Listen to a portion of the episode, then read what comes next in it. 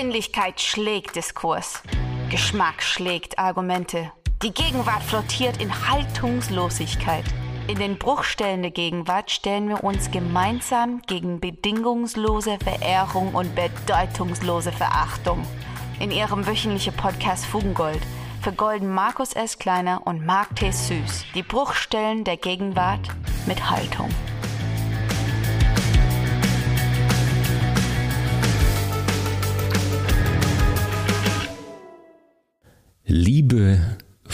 Fugis, was soll ich sagen? Wenn ihr das Cover der heutigen Folge anschaut, wenn ihr auf die Zeit, auf die Dauer der aktuellen Folge schaut, dann könnt ihr es euch schon denken, wir haben einen Skip-Track für euch vorbereitet. Markus und ich können diese Woche leider nicht mit einer vollständigen Fugengold-Folge für euch da sein, doch ich habe hier ein kleines, feines Trostpflaster für euch. Ich habe einen Skip-Track für euch vorbereitet mit zwei Themen, die ich besprechen will. Das eine ist, ich möchte nochmal über euer Veto, eure Haltung und Kritik sprechen und ich habe ein etwas ausführlicheres Pfui der Woche mitgebracht. Ein sehr, sehr spannendes Thema, was äh, mich und auch meine Gaststimme heute schon eine Weile begleitet. Es geht um Kunst, Ausstellung, weibliche Künstlerinnen und eine nicht so ganz gelungene Ausstellung zu genau dem Thema. Aber dazu gleich mehr. Fugis, ich will diese Folge starten. Ihr seid ja fleißig mit dabei. Ihr hört jede Woche, hoffe ich doch zumindest, alle Folgen. Und nach den letzten beiden, nach der Doppelfolge, gibt es doch mit Sicherheit unter euch viele Fugis, die ja eine eigene Meinung haben, eine eigene Haltung, die vielleicht Kritik äußern wollen, die Anregungen haben, die eigene Punkte haben. Das gilt natürlich nicht nur für die letzten beiden, sondern für alle Episoden. Ähm, die ja seit dem Sommer veröffentlicht wurden, vielleicht auch zu den Sommerfolgen, wer weiß. Und da will ich euch nochmal einladen. Wir werden Ende November wieder eine Veto-Folge produzieren. Für alle Fugis, die neu dabei sind und die noch nicht kennen. Veto-Folgen sind Folgen, in denen Markus und ich das, was ihr uns an Feedback schickt, wo ihr sagt, hey, das dürft ihr öffentlich in einer Folge besprechen als Feedback. Ähm, da gehen wir näher drauf ein, setzen uns damit auseinander. Manchmal ist Verachtung für Markus und mich dabei, manchmal sind eigene Haltungen dabei, Kritik an unserer Kritik. Ähm, es gibt Übereinstimmungen mit der ähm, Verehrung, aber ehrlicherweise für uns am spannendsten ist natürlich, wenn es ja, Gedankenfutter gibt, neue Anregungen, ähm, Kritikpunkte, wenn ihr mit euren Haltungen uns bestenfalls neue Perspektiven eröffnet. Deswegen nochmal die Einladung an alle Fugis an dieser Stelle. Schickt uns euer Veto. Ähm, ihr könnt das per E-Mail machen. Ähm, ihr könnt die Kontaktformulare, die Comments nutzen. Am besten allerdings auf Instagram als DM schriftlich oder als Sprachnachricht. Wenn ihr das tut, wenn ihr möchtet, dass wir ähm, Teil der Veto-Folge werdet, schreibt uns das oder sagt das bitte dazu nochmal gesondert, dass wir das nutzen können. Und ja, dann freue ich mich auf eure Gedanken, euer Feedback, eure Haltung. Jetzt aber zum versprochenen XL ähm, Pfui der Woche. Und zwar war ich im Bucerius Kunstforum in Hamburg. Da läuft gerade eine Ausstellung, die läuft seit Mitte Oktober, wird noch bis Ende Januar nächsten Jahres laufen. Die trägt den Titel Geniale Frauen, Künstlerinnen und ihre Weggefährten. Ich möchte kurz den Ausstellungstext zitieren von der Webseite, damit ihr eine Idee bekommt, worum es da geht. Und zwar ähm, schreiben Sie auf Ihrer Webseite. Ausstellung verfolgt den Werdegang herausragender Künstlerinnen aus drei Jahrhunderten. Erstmals wird der familiäre Kontext, in dem die Künstlerinnen ihre Karriere entwickelten, thematisiert und durch die Gegenüberstellung mit Werken ihrer Väter, Brüder, Ehemänner und Malerkollegen sichtbar gemacht. Heute oftmals vergessen, waren die Künstlerinnen ihrer Zeit in jeglichen familiären Konstellationen außerordentlich erfolgreich. Sie wurden Hofmalerinnen, Lehrende, Unternehmerinnen, aber auch Verlegerinnen und darüber hinaus mit höchsten Auszeichnungen versehen. Die Ausstellung präsentiert rund 30 Künstlerinnen und 150 Werke, unter anderem Judith Leister, Marietta Robusti, Angelika Kaufmann und viele mehr. Meisterhafte Porträts, Stillleben und Historien in Malerei, Zeichnung und Druckgrafik von der Renaissance über die Zeit des Barock bis hin zum beginnenden Klassizismus aus ganz Europa werden in Hamburg zusammengeführt.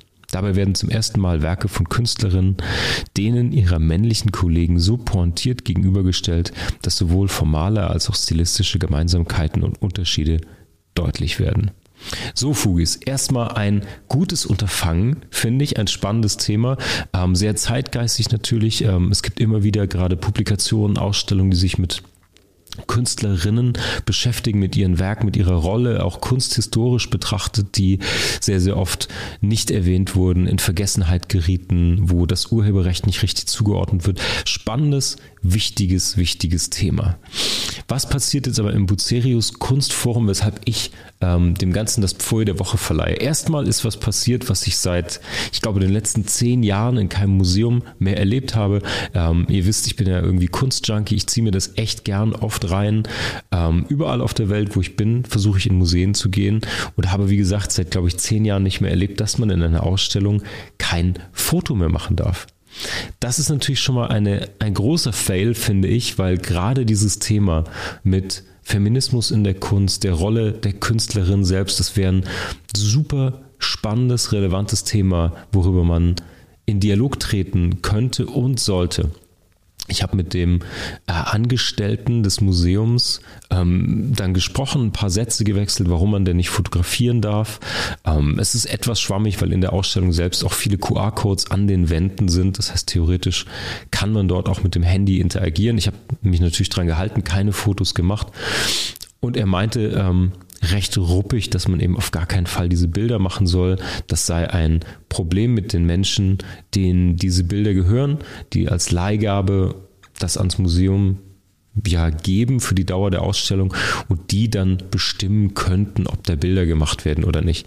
Das ist mir, wie gesagt, relativ neu ähm, und ich denke, das ist auch Aufgabe des Museums oder des Kuratorinnen-Teams, sich zu überlegen, wie man so eine Ausstellung plant und ob es Sinn macht, mit so einem ja, mit so einem relevanten, so einem guten, aktuellen Thema dann eine Ausstellung zu machen, zu der ja die Menschen sich online nur bedingt äußern können, weil man nichts mitnehmen kann, keine Bilder, keine Fotografien, keine Statements zu diesem, ähm, zu dieser Ausstellung vor Ort machen kann, fand ich schon mal irgendwie ein, ein Fail, weil es wirklich verpasst, dass ähm, ja, irgendwelche Stimmen sich, sich konkret dazu äußern. Man kann das so wie jetzt machen in der Retrospektive.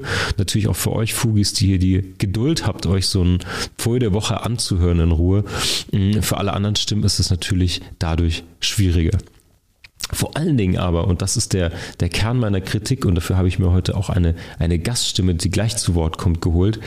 Das Problem für mich ist, dass die Ausstellung ja eigentlich die Künstlerinnen feiern will und denen endlich den Raum geben möchte. Der Zugang, der dafür gewählt wird durch die KuratorInnen, ist natürlich, ähm, hey, weibliche Künstlerinnen hatten oft nur Zugang durch die Ehe, durch Verwandte, ähm, obwohl sie dann irgendwie sehr gute Künstlerinnen waren und auch Fuß gefasst haben. Jetzt ist das Problem, das ist die Prämisse, jetzt gehe ich in die Ausstellung und ich persönlich und die Menschen, mit denen ich dort war, interessieren sich dann natürlich für die Künstlerin, für die Werke, ähm, für die Haltungen dahinter. Jetzt komme ich aber in die Ausstellung und an den bunten Wänden, wo sehr, sehr viele Bilder nebeneinander hängen, gibt es Kategorien.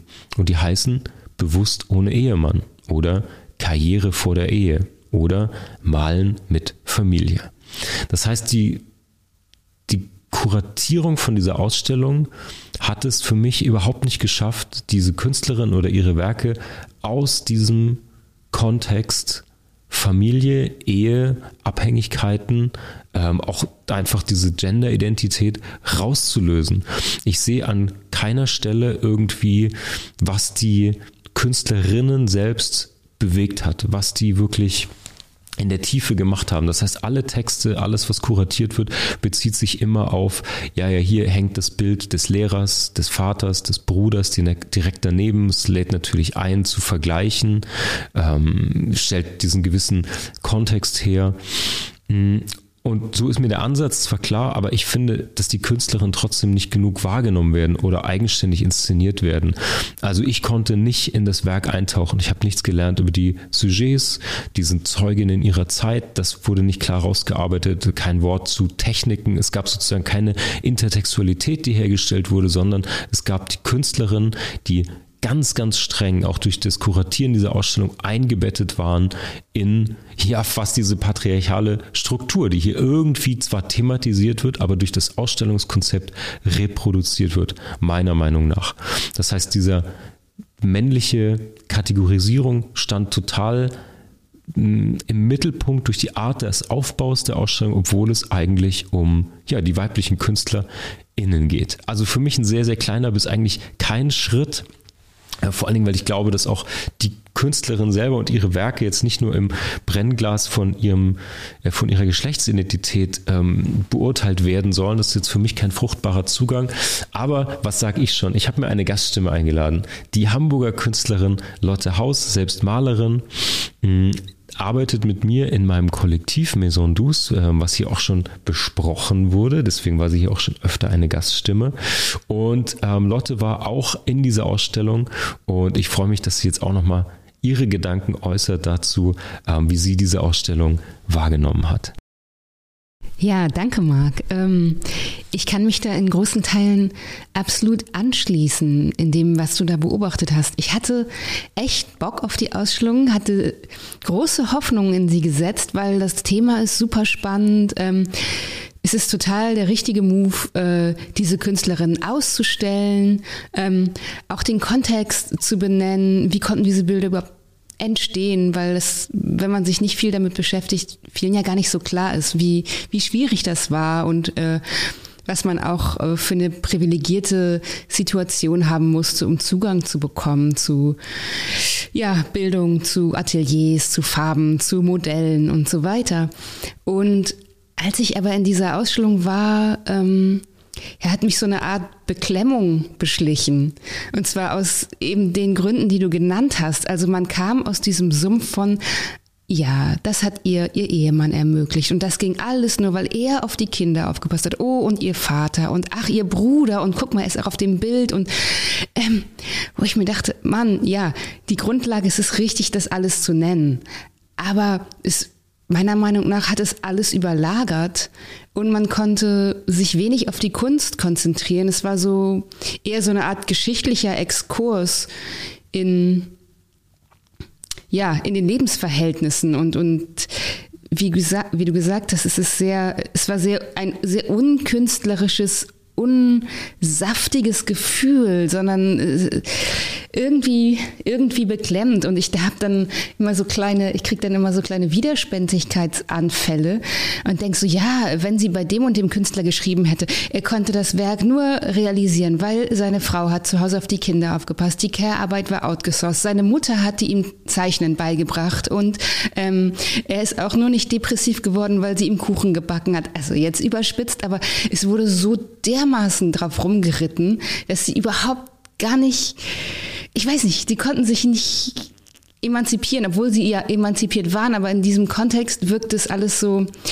guck mal, ach, die Frauen können doch auch malen und zwar genauso gut wie die Männer. Und ich finde, diese Annahme sollten wir langsam mal überwunden haben und da nicht irgendwie, ja, so komisch drauf rumreiten. Also Idee ganz toll und auch die Arbeiten zu zeigen, aber das tatsächliche Ausstellungserlebnis fand ich recht enttäuschend und sehr, sehr uninspirierend.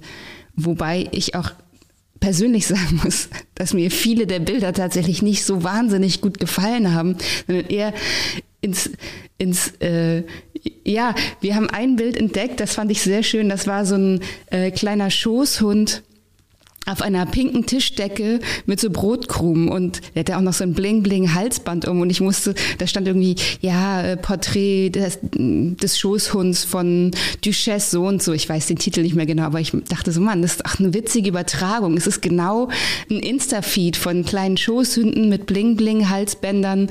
Ähm, ist genau das, nur 400 Jahre früher. Eigentlich eine lustige Sache, könnte man ein bisschen, ja, Verbindung herstellen, finde ich. Ähm, bisschen mehr auf interessante Facts eingehen und anders inszenieren.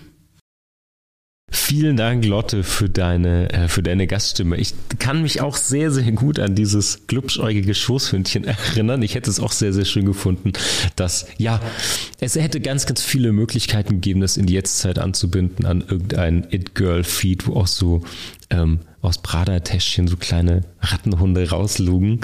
Ähm, ja, auf jeden Fall deswegen von mir heute ähm, in der Skip-Track-Folge ein XXL Pfui der Woche fürs Bucerius Forum mit dieser Ausstellung. Nicht nur, weil sie ähm, keinen Echtzeitdialog ermöglichen, weil man da drin nichts dokumentieren darf, ähm, außer man hat einen Podcast und kann das nacherzählen. Und weil ich finde, dass der Ansatz des Kuratierens dieser Ausstellung, das Thema ist gut, aber die Umsetzung ist dem absolut nicht gerecht geworden und reproduziert meiner Meinung nach eigentlich das Problem. So, liebe Fugis, das war die Kurzepisode für heute. Vielen Dank, Lotte, dass du da warst. Ähm, liebe Fugis, wir freuen uns. Nächste Woche sind wir wieder regulär für euch da, denke ich. Mhm, bis dahin, ihr habt jede Menge Futter, ähm, 45 Folgen zum Nachhören, zum Nachdenken, zum kritischen Nachfassen in eurem Veto. Ähm, wenn ihr in Hamburg seid oder herkommt, schaut euch auch das Bucerius Kunstforum an. Bin gespannt, was ihr dazu sagt. Ansonsten bleibt mir nur zu sagen, bleibt golden und wir hören uns auf der anderen Seite. Das war Fugengold für diese Woche. Mehr Haltung zur Gegenwart findet ihr auf fugengold.de und überall, wo es Podcasts gibt. Schenkt uns eure Verehrung und gebt uns eure Verachtung. Jetzt Fugengold abonnieren und keine Folge mehr verpassen. Fugengold wird produziert vom Sweet Spot Studio. Redaktion und Moderation Markus S. Kleiner und Mark T. Süß. Sprecherin Sam Stokes.